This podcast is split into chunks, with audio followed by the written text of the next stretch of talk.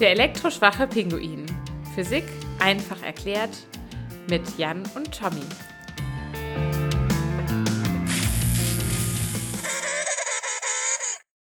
Hallo und herzlich willkommen beim elektroschwachen Pinguin. Nach langer, langer Zeit, äh, Zwischenzeit sind bei Thomas und mir äh, Kinder angekommen und äh, die wollten erstmal versorgt werden. Haben wir mal wieder Zeit gefunden, eine Folge zu machen. Ähm, ich glaube, wir hatten es beim letzten Mal schon angekündigt. Dieses Mal geht es um das Thema Warp-Antrieb. Das kennt man in der Regel so aus Star Trek. Äh, in Star Wars hm, gibt es zwar auch Überlichtantriebe, aber ähm, die heißen dann nicht Warp-Antrieb. Ähm, ja, ich für mich, ich habe früher furchtbar gerne Star Trek geguckt und zwar alles, was irgendwie so da war. Also sowohl die äh, alten Serien als auch Next Generation und äh, Voyager, Deep Space Nine und alles, was da so daherkam. Thomas, wie war das bei dir? Ähm, ja, was soll ich sagen als Physiker? ich habe es nicht geguckt, tatsächlich. Also ich habe mal äh, ab und zu mal eine alte Folge mir angesehen. Ähm, ich bin aber irgendwie nie so richtig reingeraten. Warum, weiß ich gar nicht. Äh, es ist ja schon sonst Science Fiction was ganz Interessantes, was ich auch gerne lese. Aber im Gegensatz zu den Klischees kenne ich mich gar nicht aus. Okay, cool. Gut, dass das du ist, äh, das kannst. tatsächlich sehr lustig. ja, Ich, Na, ich dachte halt, dass das irgendwie für einen Physiker sowas ist wie, äh, weiß ich nicht, äh, für andere Leute Simpsons gucken oder irgendeine Comedy-Show oder so. Ist es auch eigentlich. Ich weiß noch nicht, warum ich da nicht zugekommen bin. Ähm, ich habe es frühzeitig halt nicht im Fernsehen gesehen. Dann habe ich eine Zeit lang vielleicht gar nicht so viel geguckt. Und man muss auch sagen, früher war es ja auch nicht so einfach, sowas ähm, nach Wunsch zu gucken, sondern man musste dann noch die, den richtigen Zeitpunkt im Fernsehen erwischen oder sich die Sachen halt dann kaufen. Und wenn man da jetzt nicht komplett äh, schon drin ist, dann ja, findet man manchmal so keinen Anschluss. Ja, ich das weiß, ich werde jetzt gesteinigt Die, von einigen. die Zeiten vor dem On-Demand-Fernsehen. Ja, richtig, richtig. Naja, ich meine, so die, die Äh. Grundsachen, die kenne ich natürlich schon. Ähm, Ich glaube, die sind auch allgemein bekannt, selbst wenn man nicht die Serie komplett durchgesehen hat. Was halt auffällt äh, bei Star Trek ist, dass die äh, bei, der, bei der Darstellung von dem Antrieb oder von der Technik immer so ein bisschen schwammig bleiben. Also was genau da nachher wie Mhm. abläuft, das, das wird halt irgendwie immer so ein bisschen äh, ja, nicht gesagt. Ja, Also das, das nicht gesagt erzählt da irgendwie. das ist ja auch völlig erlaubt in der Science Fiction. Ich finde es immer ganz gut, wenn was angedeutet wird, wo man dann zumindest in eine ganz grobe Richtung sich was überlegen kann und es nicht völlig aus dem Nichts gegriffen ist. Aber äh, wenn die jetzt eine ganz vernünftige Erklärung hätten mit vollständiger Beschreibung, dann wird man es wahrscheinlich einfach nachbauen. Also so gesehen ist das natürlich. Ja, genau. Wie, wie ist denn der Warp Drive bei Star Trek dann erklärt oder wie wird das denn angedeutet überhaupt? Das weiß ich gar nicht. Weil im. Prinzip ist es bei denen Warp-Antrieb, nicht nur der Warp-Antrieb, sondern der sogenannte Warp-Kern, der produziert ja auch die, die, überhaupt die Energie. Also das Mhm. ganze Energie auf so einem Schiff oder einer Station wird halt über diesen Warp-Kern produziert. Mhm. Und das wird halt immer nur beschrieben als äh, Materie-Antimaterie-Reaktion, Mhm. die halt irgendwie äh, mit äh, Deuterium und Antideuterium funktioniert. Okay, ich glaube, das hatten wir ja letztes Das Mal auch gesagt, ne? Ähm, Antimaterie, Materie. Genau. Das ist relativ, ja, relativ gute Energiedichte. Ne? Diese Zarbombe, ähm, ein Kilogramm Ja. Antimaterie reicht dann. Aber das ist ja eigentlich nur die Energiequelle. Ne? Das beschreibt ja noch gar nicht genau, wie dann so ein Antrieb dann funktioniert. Das wäre die Energiequelle für das Schiff, ne? die Elektrizität. Da, da haben sie halt irgendwas Genau. gebaut. Okay. Ähm, und daraus wird dann auch der Antrieb gespeist. Genau. Okay. Also im Endeffekt ähm, äh, generiert der Warp-Kern dabei ähm, halt auch das Warp-Plasma. Mhm. Und das Warp-Plasma wird durch die Warp-Plasma-Leitungen zu den Warp-Gondeln transportiert und erzeugt dann da halt auf, äh, ich hätte jetzt beinahe gesagt magischerweise, ähm, das Warp-Feld. Okay. Das ist irgendwie so der, ja, der Vorgang bei denen. Achso, es das gibt da bei denen immer noch, äh, bei, bei anderen ähm, ja, Völkern, sage ich mal, gibt es dann da auch noch andere ähm, Energieformen. Die meisten arbeiten tatsächlich damit. Es gibt dann hier und da immer noch mal äh, den Einwurf, äh, dass zur Energiegewinnung auch eine Quantensingularität genutzt werden könnte. Mhm. Ähm, klingt auch erstmal ganz interessant, äh, rutscht aber dann vom, vom, vom Warpfeld runter. Ah, das geht für so eine Nullpunkt-Energierichtung. Das können wir gleich nochmal kurz ansprechen. Ähm, aber Genau. im Prinzip wird das Warp-Feld oder die, der Warp-Antrieb selber wird durch ein Warp-Feld erzeugt, das aber jetzt nicht direkt im Warp-Kern gebildet wird, sondern da passiert noch irgendwas. Also die, irgendwas wird nach außen geleitet genau. und da gibt es noch irgendwie Generatoren, die das dann machen, ja? Das Feld. Genau. Ja, okay. Also im Endeffekt ähm, wird in den Warp-Gondeln das Warp-Plasma über Plasma-Injektoren in die Warp-Spulen injiziert. Mhm. So. Und die Warp-Spulen, die spielen dann quasi dieses sogenannte Warp-Feld auf und das sorgt halt für die Überlichtgeschwindigkeit. Okay, okay. So ein bisschen so wie Strom, der ein Magnetfeld erzeugt, irgendwie so die Richtung. Gut. Ja. ja interessant. Und ähm, die Warp-Geschwindigkeit, da gibt es ja verschiedene, das äh, weiß ich noch. Ähm, verschiedene Zahlen, 2, 3, 4. Was ist da der Unterschied? Weiß ich gar nicht ganz genau. Da bin ich nie so ganz durchgestiegen. Ähm, da gibt es auch je nach Serie immer so ein bisschen unterschiedliche Angaben. Mhm. Also es gibt halt, ich meine, in Next Generation wäre das gewesen. Da gibt es halt den Punkt, dass einmal der Warp-Faktor 9,99999999996 betrug. Und ähm, Mhm. damit sind die einfach in einer, im Bruchteil einer Sekunde eine unglaublich weite Strecke geflogen. Das war aber auch irgendwie etwas, ähm, ja. Ja, das, das klingt so, als ob das gegen 10 dann halt ähm, asymptotisch anwächst. Also die äh, Näherung an 10 ist quasi möglich, aber du erreichst 10 nie irgendwie. Und naja, so eine Ja, Art genau. Exponentialverhalten. Okay, ja. Ja, interessant. Ähm, und den Warp Drive übrigens, den gibt es wirklich schon. Ist das so? Ja. Okay. Und zwar äh, in Virginia, in den USA, gibt es eine Straße, die nennt sich Warp Drive. Und äh, ja, wollte ich nur mal sagen, äh, ist mir aufgefallen bei der Recherche. Und tatsächlich hat sich da so ein Industrieunternehmen hingesetzt und hat den Namen auch extra beantragt. Und anscheinend hat die Hälfte der, des Teiles dieses Industriegebiets, die den Namen Warp Drive hat, ein wesentlich besseres äh, Wachstum hingelegt in den letzten Jahren als die andere Hälfte. Scheint also anzukommen. Okay. Ja. Ich habe jetzt hier doch noch eine Tabelle gefunden, tatsächlich. Ich habe parallel mal schnell frech gesucht, ähm, wo im Prinzip ähm, ja, übersetzt ist, was denn der Warp-Faktor an Lichtgeschwindigkeiten äh, Mhm. hergibt. Äh, ist tatsächlich der Warp-Faktor 1, einfache Lichtgeschwindigkeit. Bei Mhm. 2 bist du bei zehnfach und ab Ja. da wird es kompliziert, weil Warp-Faktor 3 ist 39-fache Lichtgeschwindigkeit. Warp-Faktor 4 102-fache, ähm, Warp 5 214 und dann geht es immer weiter und weiter und weiter. Und ähm, bei Warp 9, wo wir dann schon relativ deutlich gegen 10 gehen, ähm, haben wir dann 1516-fach. Mhm. Und bei Warp,99, also 9,9, wären wir bei 3053-facher Lichtgeschwindigkeit. Da wird es schon richtig schnell.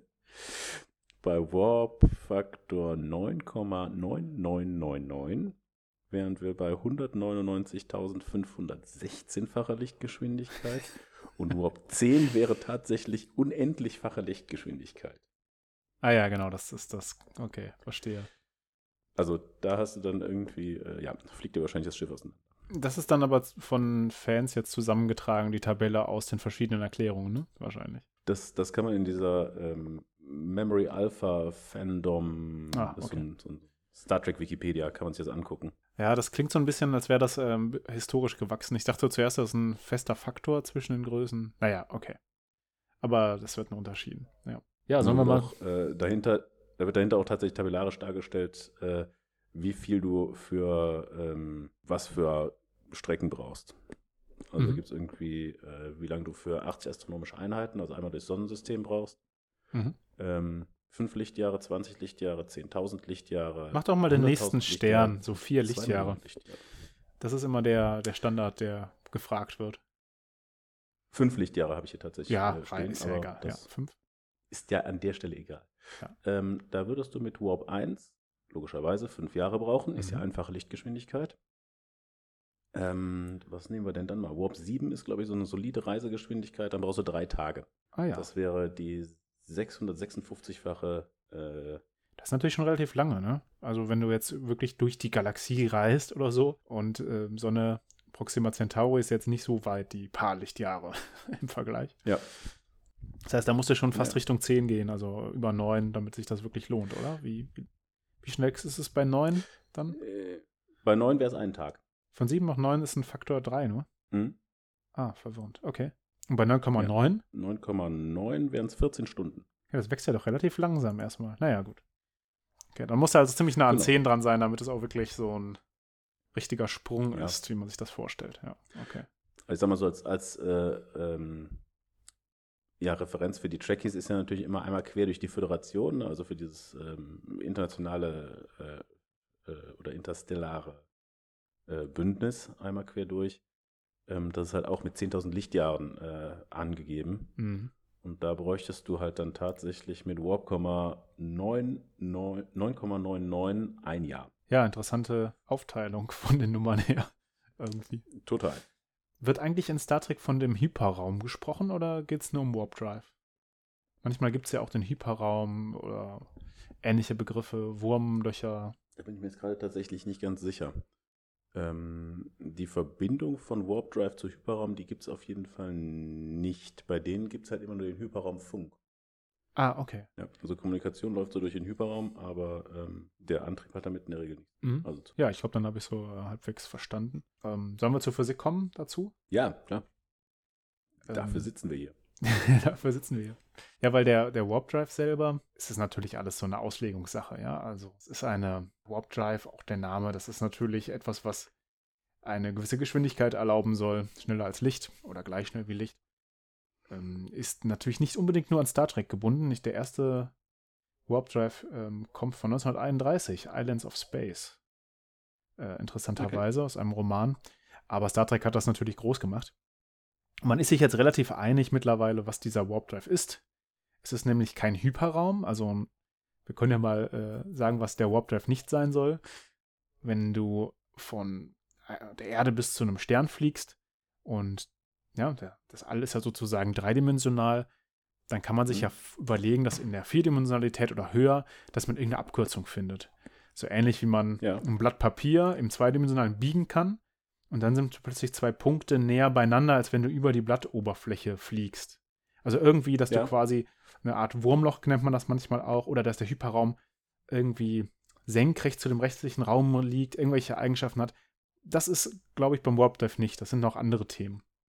Beim Warp Drive geht es darum, dass du wirklich diesen dreidimensionalen Raum überall hast und den quasi nicht irgendwie umgehst. Ja, das ist schon mal die eine Mhm. Sache. Deswegen hatte ich auch nach dem Hyperraum gefragt. Da scheint dann das Radio drüber zu funktionieren. Okay. Ähm, bei Star Trek. Und die Idee ist jetzt eigentlich relativ einfach. Also, es gibt ja die Beschränkung, dass ähm, nichts sich schneller als Licht bewegt. Oder nichts, was Masse hat, kann sich überhaupt so schnell wie ein Lichtteilchen bewegen. Ja. Ja, oder masselose Teilchen bewegen sich halt mit der Lichtgeschwindigkeit und alles, was dann irgendwie ein Gewicht hat, ist langsamer. Oder eine Masse hat. Ähm, und das stimmt auch nach wie vor. Und auch wenn man den Warp Drive jetzt ähm, bauen würde, nach den Ideen, die es gibt, oder auch in den Science-Fiction-Serien, wird dieses Gesetz nicht verletzt. Obwohl man schneller als das Licht an einem gewissen Ort ist, ist man sozusagen, nie, reist man nicht schneller als Lichtgeschwindigkeit. Und das ist dadurch zu erklären, dass du den Raum modifizierst. Also die, dieses Okay. Raumschiff, das von, das nah bei der Erde sitzt, das komprimiert den Raum vorne an der Spitze des Raumschiffs. Zum Beispiel von, äh, sagen wir mal, du willst zum nächsten Stern, ne, Proxima Centauri. Dann komprimiert das sozusagen diesen Raum da von vier Lichtjahren auf, sagen wir mal, zehn Kilometer. Hm? Das wäre ziemlich stark komprimiert, ja, sehr, sehr stark. Und hinter dem Raumschiff wird der Raum dann wieder ausgedehnt. Das heißt, das Raumschiff muss dann nur eine effektive Strecke von 10 Kilometern fliegen. Du kannst es natürlich auch so weit komprimieren, dass das Raumschiff quasi nur einen Millimeter fliegen muss. Ja, das hängt halt davon ab, wie stark du den Raum komprimieren kannst. Aber den Ja. Rest sozusagen dieser kleinen Entfernung kann es dann auch nicht schneller als Licht ähm, überwinden. Also es ist im Prinzip so, als hättest du ein Auto auf einer Straße und es ist verboten, schneller als Lichtgeschwindigkeit zu fahren. Schneller als 100 km/h zum Beispiel. Und du umgehst das jetzt, indem du die Straße vorne abbaust, das alles zusammenschiebst, die ganze Landschaft nach vorne schiebst sozusagen und hinten wieder dranhängst. Das Auto fährt dann nur 100, aber du hast gleichzeitig den ganzen Untergrund versetzt. Ja, so in der Art. Okay. Das heißt, äh, im Prinzip bewege ich den Raum um mich, anstatt mich durch den Raum. Das kannst du halt kombinieren, ne? Du selber kannst dich noch ein bisschen bewegen und äh, der Raum bewegt, Mhm. wird, ge wird gestaucht und gedehnt. Aber der Hauptfaktor, die Hauptidee ist natürlich, dass du den Raum äh, wirklich deutlich, deutlich stauchst und dann hinter dir wieder dehnst, damit das sozusagen netto alles wieder gleich ist. Also alles bleibt dann gleich und nur dein Raumschiff ist dann halt an einem anderen Ort. Und in dieser lokalen Umgebung, wie man das nennt, ist das Raumschiff nicht schneller als Licht. Ja, das Mhm. wird halt quasi ähm, wie, wie so ein Trolley, den du beim Flughafen über so ein Laufband ziehst. Ja, es ist nur erlaubt mit 3 km/h. Oder dieser Trolley kann nur 3 km/h fahren. Es hat einen Motor, weiß ich nicht. Mhm. Aber wenn du den auf dieses Laufband setzt, dann sieht das von außen so aus, als ob er schneller als 3 km/h fährt. Tut er aber eigentlich nicht in seiner Umgebung, ja, in seinem Laufband. Okay. Ja. Und das ist im Prinzip die Idee, ähm, die dafür sorgt, dass du, jetzt muss man überlegen, wie man es formuliert, also, dass du langsamer als das Licht immer noch bleibst in der lokalen Umgebung, aber trotzdem eine Mhm. Distanz überwindest mit einer scheinbar schnelleren Lichtgeschwindigkeit, ja, sodass du halt in einer kürzeren Distanz als das Licht da bist. Habe ich jetzt absichtlich so ein wow. bisschen ähm, detaillierter formuliert, aber das, man ist halt nicht schneller als das Licht, man ist nur schneller da. Wie, wie schön man sich da rausredet quasi. Ne? Also Lichtgeschwindigkeit ist konstant und äh, schneller können wir nicht, schneller dürfen wir nicht. Äh, wir fummeln halt so ein bisschen dran rum, dass wir halt quasi äh, diese Schwelle doch noch umgehen. Ja, richtig. Also die. Relativitätstheorie sagt ja, dass das äh, Licht konst äh, Lichtgeschwindigkeit konstant ist, einen gewissen Wert hat und immer gleich in so einem Vakuum. Ähm, das kennt man ja wahrscheinlich noch. Und dieses Gesetz wirkte am Anfang sehr merkwürdig. Das hat man in sehr vielen Experimenten versucht zu widerlegen. Und es reicht ja ein einziges Experiment, das das widerlegt, um zu zeigen, ja, da stimmt doch was nicht. Bisher Mhm. hat man es aber nicht geschafft, in 100 Jahren irgendwas zu messen, was dem widerspricht. Also die, diese relativistische Rechnung von Einstein, das scheint irgendwie zumindest zum Teil zu stimmen. Es kann sein, dass noch irgendwelche Teile später hinzukommen, ja, und so das korrigieren ein bisschen hier und da. Oder äh, irgendeine andere Theorie das auch so beschreibt. Aber das, das ist wirklich was, was Reales, was man auch wirklich messen kann. Auch diese Zeitprobleme, ne, dass ich dann, äh, vielleicht kennt man das mit dem Zwillingsparadoxon, wenn man jetzt sehr schnell reist, dass, dass, dass man dann im Vergleich langsamer altert, also dass die Zeit langsamer für Leute vergeht, die halt sich nicht entfernen und so. Da kommen wir vielleicht in einer anderen Folge dazu. Das ist halt alles real und dass die Lichtgeschwindigkeit nicht so übertroffen werden kann, wie im Sinne eben gemeint, das scheint auch wirklich sich immer zu bestätigen, egal was man tut. Okay. Und dann ist es ähm, halt die einzige Möglichkeit, sich sozusagen anzupassen. Man nimmt dieses Gesetz, sagt, okay, das gilt weiterhin, aber wir umgehen das so ein bisschen mit kleinen Tricks. Okay, verrückte Geschichte. Wie könnte man das denn umsetzen, Thomas? Ähm, wir haben uns jetzt ja mal darüber unterhalten, wie das ähm, theoretisch funktionieren könnte. Gibt es denn da auch irgendwie praktische Ansätze? Ja, tatsächlich gibt es die äh, seit ungefähr 30 Jahren gibt es etwas konkretere Ansätze. Der erste, der das gemacht hat, der heißt Alcubierre, ein Mexikaner. Und ähm, ich glaube, es gibt eine USS Alcubierre auch in, in Star Trek. in irgendeiner Das äh, späteren Serie natürlich. ist Oder einem möglich. Film.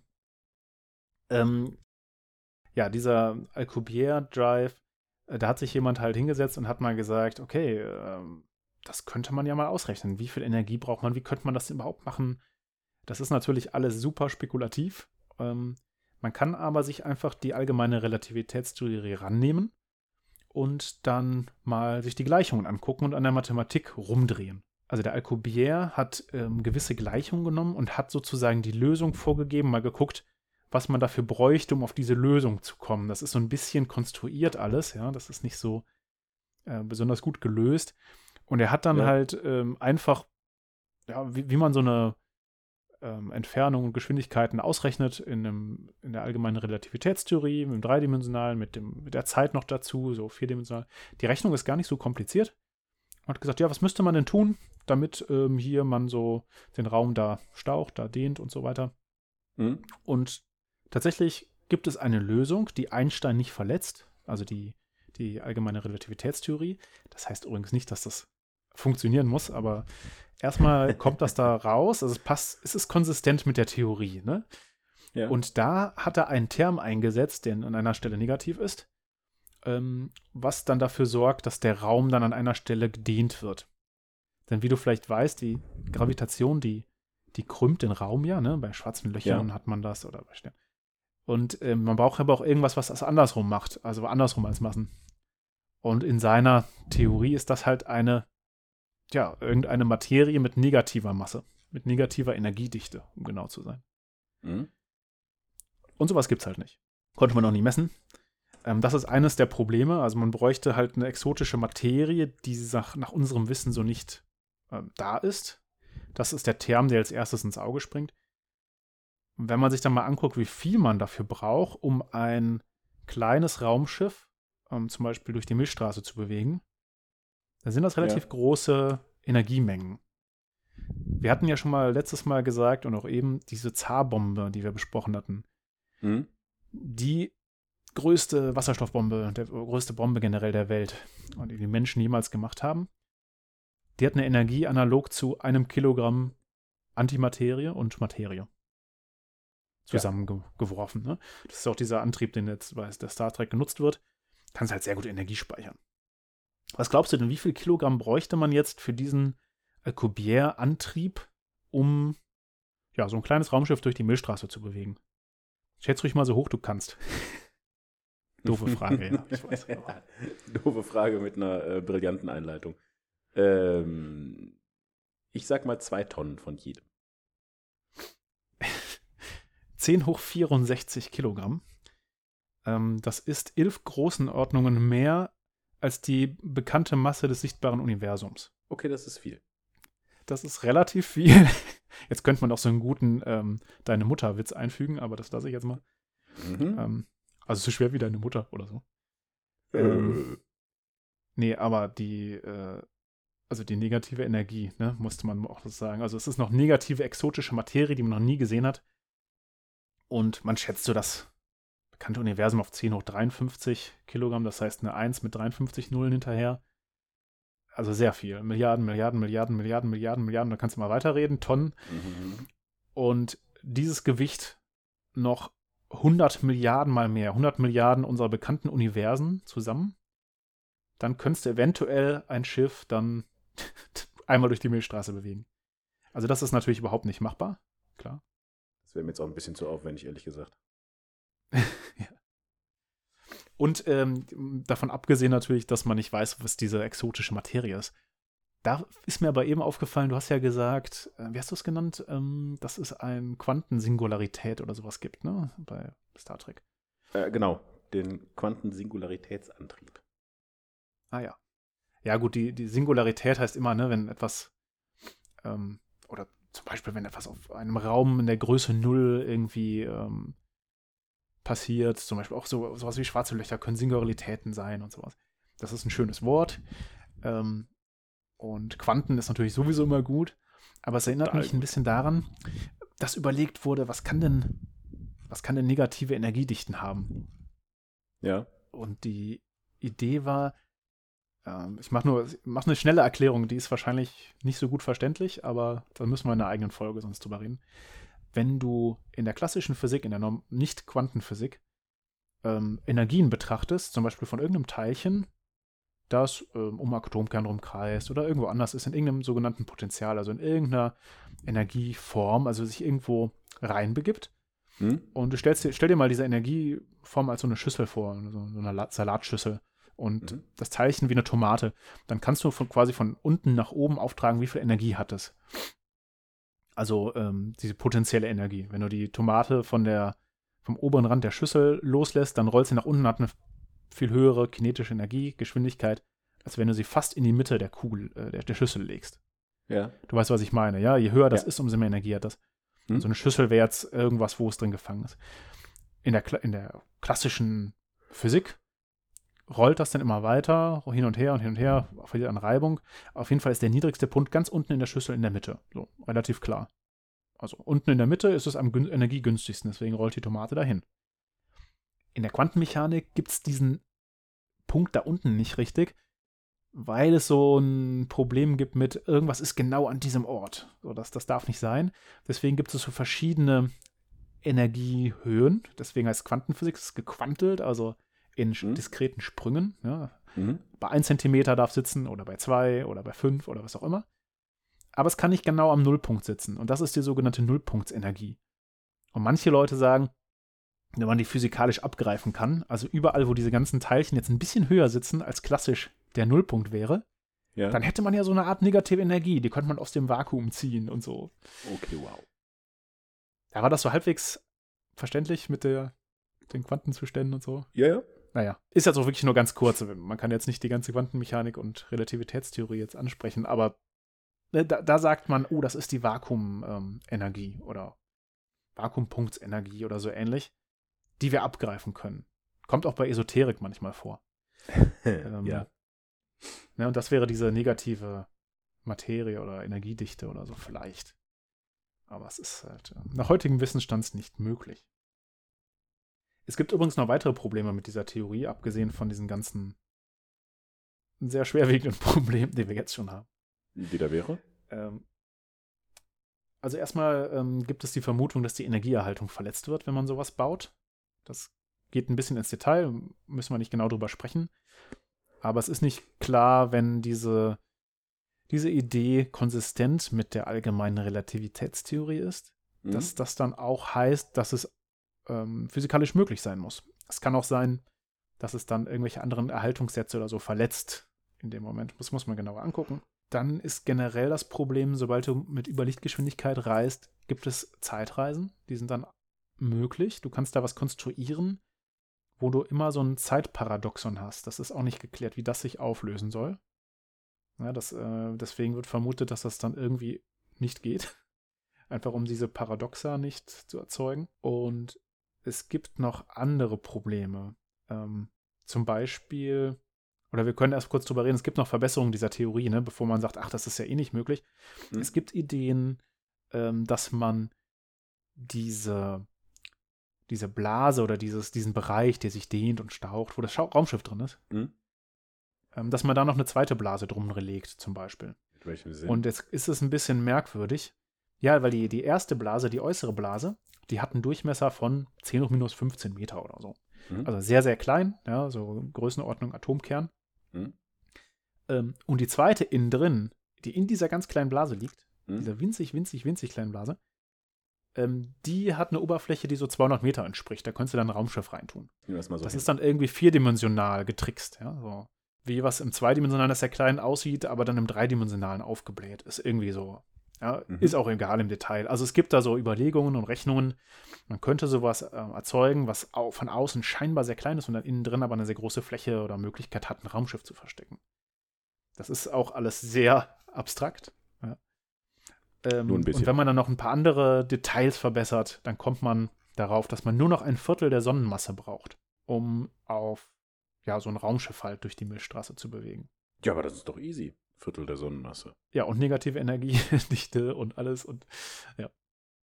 Aber ja. das ist natürlich was, das lässt sich besser vorstellen. Das wäre sozusagen irgendwie äh, erntebar oder wie man es nennen möchte. Ja, das, das ist noch irgendwo in der Nähe greifbar, so halbwegs zumindest.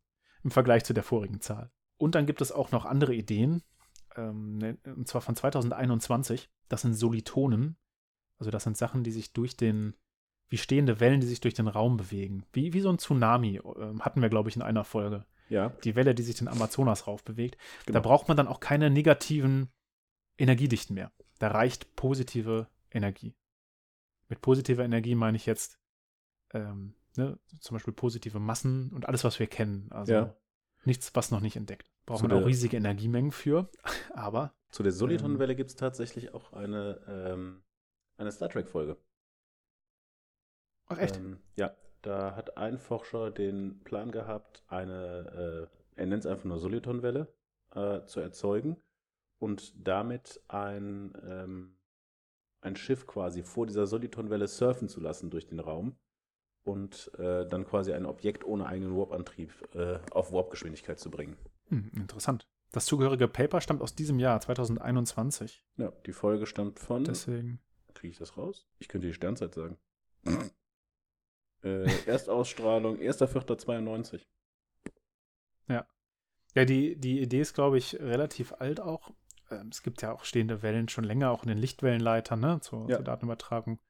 Und wie gesagt, wir hatten ja die, die Wellen, ähm, die um den Globus reisen und alles. Es sind stehende Wellen halt, die sich nicht verbreitern, die nicht auseinanderlaufen im Prinzip. Mhm. Aber nachgerechnet oder irgendwie eine Metrik gefunden, die das erfüllt. Ähm, die Paper sind aus diesem Jahr, die Artikel. 2021. Also ganz frisch, habe ich auch gelesen. Ja.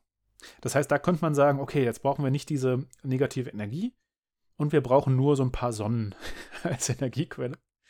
ähm, Aber lassen wir das mal weg. Angenommen, das wäre möglich. Dann ähm, gibt es noch andere Probleme. Und ähm, das eine ist ja, wie gesagt, die Energieverletzung, die eventuell da ist und die Zeitreisen und so. Hm? Das Problem ist aber auch, wenn du in diesem Ding bist, kannst du es nicht lenken. Genau. Denn du sitzt ja innen drin. Jetzt musst du überlegen, vorne ist, ähm, vorne staut sich sozusagen das Licht an. Also du kannst ja nichts nach vorne raussenden, was irgendwie dann von da aus rausgeht, ja, nach, nach Mhm. vorne. Denn, denn da ist ja quasi diese, diese Wand, diese Blase, ähm, die extrem stark gekrümmt sein muss. Und ähm, ne, das ist wie ein schwarzes Loch, wo Sachen reingehen. Da kommt halt nichts, also wenn du dieses Raumschiff betrachtest, hast du sozusagen an der einen Ende ein schwarzes Loch und am anderen Ende ein weißes Loch. An der einen Seite, da kommt nichts mehr raus, weil nichts in die, die Richtung äh, schneller gehen kann. In die andere Seite, da, da kommt nur was raus. Also wenn du dir das Konzept genau betrachtest, du staust auch ganz viel Licht an und so, dann hast du plötzlich auf der einen Seite ganz viele Teilchen, die, äh, also ganz viel Abstrahlung, an der anderen halt so wie so ein schwarzes Loch, das aber auch wieder eine Strahlung hat, eine sogenannte Hawking-Strahlung und so, Mhm. und so weiter. Auf jeden Fall führt dieses ganze Konzept dazu, wenn du es dir durch überlegst, dass der Innenraum dieses Raumschiffs sehr heiß wird. Ja. Und ich frage jetzt nicht erneut nach Zahlen, weil das ähm, gar nicht so klar zu sagen ist, wie heiß das wird. Es wird so heiß, dass eventuell sogar es Probleme mit der Raumzeit selbst gibt. Also es ist wirklich sehr heiß. Es ist Ah, so heiß wie weit über im Inneren eines Sterns und so weiter. Hm? Ja. Also es ist ähm, im Prinzip im Inneren ist man direkt mehr als gekocht. Ist man direkt Nett. tot. Das ist ein relativ blödes Problem. Auch kann, man kann es ja auch nicht steuern und so. Ne? Und wenn man dann am Ziel ankommt und stoppt, dann zerstört man das Ziel. Weil dann diese ganze Strahlung, die du angesammelt hast, plötzlich auf das Ziel losgelassen wird. Das ist natürlich ungünstig. Dann sollte man besser nicht nach Hause Das heißt, äh, genau, du, du reist jetzt von hier nach, muss ja nicht ein anderer Stern sein, kann ja auch Rio de Janeiro sein. Und dann kommst du da an und bist erstens tot und zweitens ist Rio de Janeiro zerstört. Das ist in doppelter Weise blöd. Das heißt, eigentlich reist du mit dem Ding immer nach Zerstöristan. Ja, wäre als Waffe vielleicht nutzbar, ne? So, Hm, wo dann Menschen immer dran denken. Aber also wir reden ja über ein Raumschiff, das ist halt dann doch nicht so gut. Und ähm, diese Solitonen oder ähnliche Lösungen, die muss man dann mal genauer betrachten. Da gibt es vielleicht ein paar Vorteile. Ist aber alles trotzdem sehr schwierig. Ja, bei Star Trek gibt es dann noch so, äh, ich sag mal, kleinere Abwandlungen, dass man so äh, Sachen dann da rausgelutscht hat aus dem Warp-Antrieb, wie äh, bei den Borg dann den, den Trans-Warp-Antrieb. Ne, Mhm. Dass quasi ähm, mit den Trans-Warp-Spulen nicht mehr eine Warp-Blase gebildet wird, sondern Warp-Tunnel direkt generiert werden. Also im Prinzip, ähm, Mhm. das ist, glaube ich, gedacht, so wie so künstliche Wurmlöcher, die aber dann ähm, ja, also diese Trans-Warp-Tunnel, die haben im Prinzip, sind im Prinzip wie so Autobahnen. Also die kann man, da kann man sich nicht wirklich Ja, frei verstehe. bewegen, sondern man hat quasi so ein äh, Netz durch den Subraum gelegt. Dann hast du so verschiedene Naja, gut. Trans-Warp-Zentren Das ist dann wieder Subraum, genau. als. Kreuzung. Das ist so eine Geschichte. Und äh, ich weiß gar nicht, wo das drin vorkam. Ich glaube, bei USS Voyager war das. Ähm, da gab es mal Experimente mit einem Quanten-Slipstream-Antrieb. Wird es dann ganz abgespaced. Quanten was? Quanten-Slipstream. Slipstream. Ach so, was auch immer das sein soll. Äh, ja, das, ähm, ich habe irgendwie nach der Hälfte aufgehört zu lesen, weil das echt total abgefahren war. Das war mir ein bisschen schräg. Können wir uns nochmal angucken, was das ist. Ja, es ähm, gibt natürlich auch viele Schlagworte und dann braucht man eine neue Technologie, um es ein bisschen spannender zu machen, um doch noch ein schnelleres Schiff zu haben oder irgendwelche Vorteile zu haben. Das Ja. ist natürlich klar. Ist aber ein bisschen Ansichtssache, ob das dann zu sehr aus den Fingern gesaugt ist oder ob auch ein gutes Konzept hintersteckt. Aber generell ist dieser Warp-Antrieb, wie gesagt, ja physikalisch möglich, in, in sehr gewissem Rahmen möglich. Also es gibt mathematische Rechnungen, die das zumindest erlauben in gewissem Kontext. Auch wenn man da nicht überleben würde und man würde alles kaputt machen und man braucht ungeheure Energiemengen. Trotzdem ist diese Art Blase dieser Name, auch wenn wir eben von einer stehenden Welle geredet haben, ne, Mhm. das ist eine stehende Welle im Dreidimensionalen. Es ist ja wirklich so, dass du dann eine Art ähm, Blase um das Raumschiff hättest, wo halt sich die Gravitation sehr schnell ändert. Das heißt, alles, was da durchfällt, insbesondere große Sachen, Mhm. die spüren eine sehr starke Gezeitenkraft. Gezeiten hatten wir auch schon. Ja. Das heißt, an der einen Stelle eine andere Gravitation, an der anderen und die, da würde halt auch alles zerstört werden, ne, was dann durch das Raumschiff äh, da durchgezogen wird. Und du weißt ja nicht genau, wohin du fliegst, kannst es ja vorher nicht sehen. Ja, genau. Ja, das heißt, selbst mit diesen Konzepten, die existieren, ist sowas wie in Star Trek leider momentan nicht möglich, aber man weiß, vielleicht gibt es ja irgendwelche merkwürdigen weiteren Lösungen, die auf uns warten. Ja, eigentlich fast ein bisschen schade, ne? Es wäre schon abgefahren, wenn man sich da äh, recht flott durch den Weltraum bewegen könnte. Könnte man sehr viel Forschung betreiben. Ja, der Weltraum ist in erster Linie leer. Das ist halt die, leider so, dass die traurige Wahrheit, die so ein bisschen diese Science-Fiction, naja, auch Mittel äh, finden lässt, wie man so gewaltige Entfernungen überwinden muss. Denn sonst macht es halt keinen Spaß. Wir können vielleicht das All kolonialisieren oder die Milchstraße oder so, aber das wird dann halt über Hunderttausende von Jahren vielleicht irgendwie theoretisch gehen, aber dass du schnell mal hin und her reist und wirklich so eine Art Föderationen hast, ist nach heutigem Kenntnisstand halt nicht möglich. Schade, habe ich früher immer von geträumt. Ich habe früher äh, Star Trek geguckt, gerade Next Generation, und dachte mir immer, so zwei Sachen wären richtig cool. Einmal so ein Warp-Antrieb, um so richtig schnell reisen zu können, weil ich äh, damals Urlaubsreisen mhm. äh, immer verabscheut habe. Ich fand das kacke, so lange im Auto zu sitzen.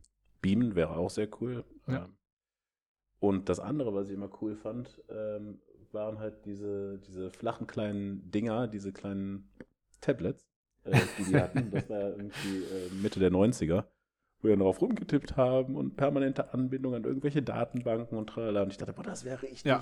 cool, richtig cool. Dauerte dann weitere zehn Jahre, bis ja. dann die Dinger irgendwie in aller Munde, hätte ich beinahe gesagt, natürlich in aller Hände waren. Ja, auch mit den, mit den Daten, die dann halt ja, drahtlos verfügbar sind und dann brauchst ja. du halt nicht alles auf deinem Handy zu speichern, die ganze Enzyklopädie. Das ist schon gut. Ich dachte übrigens, du sagst das Holodeck. das Holodeck ist auch cool. Aber das Holodeck ist ja. Das ist, das ist auch technisch äh, greifbar. Also im Vergleich zum Warp-Antrieb. Ja, wobei bei Star Trek ist ja das Holodeck eigentlich nur ein Abfallprodukt äh, vom, ähm, von der Beam-Technologie, tatsächlich. Also, okay, ja. Aber das sozusagen nachzubauen, wenn ich jetzt richtig über das Holodeck informiert bin, ist das ja wirklich nur zum Zeitvertreib so eine Darstellung von irgendwelchen Räumlichkeiten oder Natur oder irgendwelchen Orten. Ja, genau. Um halt, ne? äh, okay, okay. ja, dann, dann ist das ja trotzdem nachbildbar. Ne? Ja, ähm, bei Star Trek ist es halt so, dass die Holo-Gedingse, dass die immer ähm, ja auch physisch, eine physische Variante haben. Also die sind halt, ähm, über Magnetfelder und Licht, sagen die immer, ähm, haben mhm. die halt eine physische Komponente. Das heißt, wenn du dann da irgendwie einen, einen ähm, weiß ich nicht, einen Apfel generierst, äh, dann kannst du diesen Apfel auch tatsächlich essen. So. Ja, okay. Ja, ja die Idee gibt es ja auch so mit kleinen Nanorobotern und ähnliches. Das ist aber, natürlich ist das noch äh, eine totale Zukunftsmusik, gerade mit diesen Details, die du gerade nennst. Optisch ist es gar nicht mal so weit entfernt mit VR-Brillen. Mhm. Und die man vielleicht ins Auge implementiert irgendwann oder so und äh, das anders löst. Es gibt auch Ideen zur haptischen ähm, Holographie, habe ich mal gelesen. Aber das ist halt noch irgendwie machbar, ne, von der Physik her, von den Energiemengen und ähnliches. Ja. Vielleicht erleben wir das ja noch. Vielleicht. Hop und Schieb bezweifle ich dann doch. Ja, vielleicht unsere Kinder. Ja. Die vielleicht etwas eher. Das ist der Vorteil.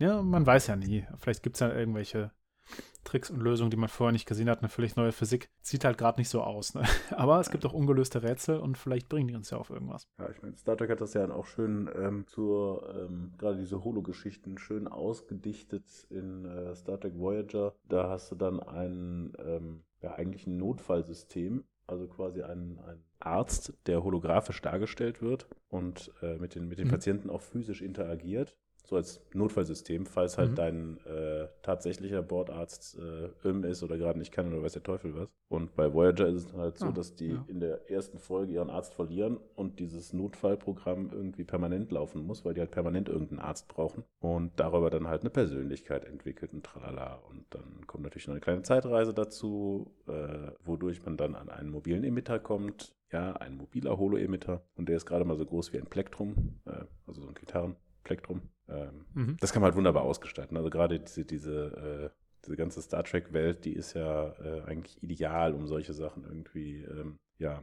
auszukosten quasi. Ne? Wenn ich irgendwo anfange, ja, genau. Dann kann ich mir da wunderbar was, ich will nicht sagen zusammendichten, aber mir schön ein paar Sachen zusammen erfinden. Und äh, ich meine, mit diesen ähm, Tablets sind sie ja auch irgendwie, haben sie irgendwie einen Volltreffer gelandet. Ne? Also die Dinger sehen echt aus wie ja, man muss sich einfach nochmal angucken, diese Next Generation Folgen. Ähm, die haben die alle in der Hand, so wie wir heute. Das ist lustig. ja, ja, ist erstaunlich. Vielleicht kommt da ja wirklich. Ja, manchmal geht es ja auch um die Konsequenzen der, der Technologie und wie sich dann Verhaltensweisen ändern und ähnliches. Gar nicht im, unbedingt um die genauen technischen Details, ja. wie bei Stanislav Lem oder ähnlichen Autoren, die dann eher darauf gucken, wie reagieren denn die Leute darauf, die Persönlichkeiten, die Gesellschaften und so weiter. Und dafür braucht man die Details natürlich nicht. Um ein bisschen zu träumen. Ja. Ja, trotzdem schön, wenn man sich Gedanken drüber macht. Ne? Und äh, es wurde solche äh, Antriebssysteme übrigens wurden da auch von der NASA und ähnlichen ähm, größeren Institutionen getestet und überlegt, also Mhm. getestet im, im rein theoretischen Bereich, wie wahrscheinlich ist das, ist das umsetzbar? Ja. Da gibt es dann auch ähm, Artikel zu und ähnliches. Also man versucht auch schon daran zu arbeiten, ne? Mhm. dass, dass so eine Serie dann auch ähm, wirklich als Motivator dienen kann für viele Leute. Das ist natürlich noch ein schöner Nebeneffekt. Ja, das auf jeden Fall.